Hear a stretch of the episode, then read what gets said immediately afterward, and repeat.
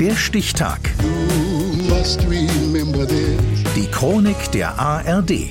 17. April 1958. Heute vor 65 Jahren kam es in Hamburg zur bis dahin größten Demonstration gegen die atomare Bewaffnung der Bundeswehr. Jens Otto. Hamburg darf kein Hiroshima werden. Wohlstand und Frieden, aber keine Atomwaffen. So steht es auf Bannern, die Demonstrierende an diesem kühlen Frühjahrstag durch die Hansestadt tragen. Kampf dem Atomtod. Unter diesem Motto riefen prominente Politiker, Gewerkschaftler, Gelehrte und Künstler eine Protestaktion gegen den Beschluss des Bundestages ins Leben. Hamburg Mitte April. Demonstration gegen die atomare Bewaffnung der Bundeswehr. 100.000 Menschen versammelten sich auf dem Rathausmarkt. Mitte der 1950er hat die Bundesrepublik Deutschland wieder eine Armee, ist Teil der NATO und zwischen Ost und West herrscht kalter Krieg. Vor diesem Hintergrund will Bundeskanzler Konrad Adenauer die Bundeswehr mit Atomwaffen ausstatten. Auch Verteidigungsminister Franz Josef Strauß ist dafür. Wenn Sie also mit konventionellen Waffen den Angreifer nicht mehr abhalten können und wenn der Angreifer weiß, dass nukleare Waffen auf der anderen Seite jetzt nicht zur Verfügung stehen, dann bleibt doch nichts anderes übrig als bedingungslose Kapitulation. Es hat sich aber längst Widerstand formiert. 1957 geben angesehene Wissenschaftler die Göttinger Erklärung ab.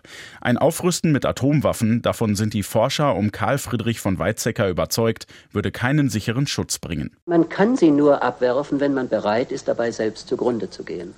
Wenn jedermann weiß, dass sie nie fallen werden, so sind sie auch nutzlos.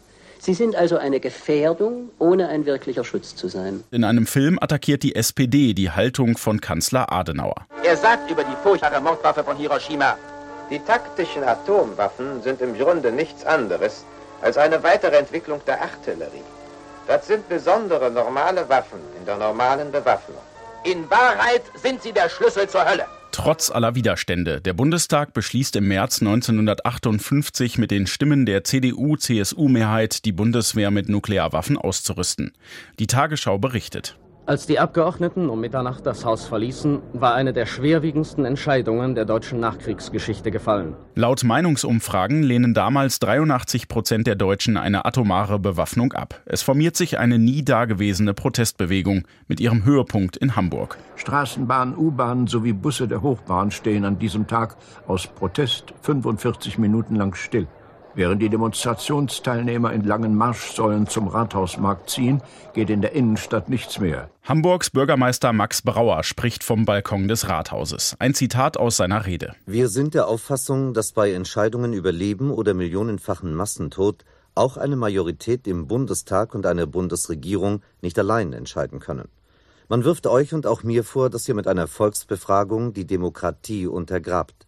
Wir untergraben keine Demokratie, wir wollen sie retten. Hamburg und auch Bremen versuchen deshalb, Volksbefragungen auf den Weg zu bringen. Aber das Bundesverfassungsgericht stoppt auf Antrag der Bundesregierung den Vorstoß, wie die Tagesschau dokumentiert. Volksbefragungen verfassungswidrig, entschied Karlsruhe. Mit der Kampagne Kampf dem Atomtod ist danach Schluss.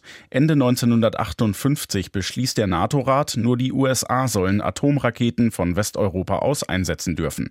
Die Bundeswehr bekommt also doch keine eigenen Nuklearwaffen, was bis heute gilt.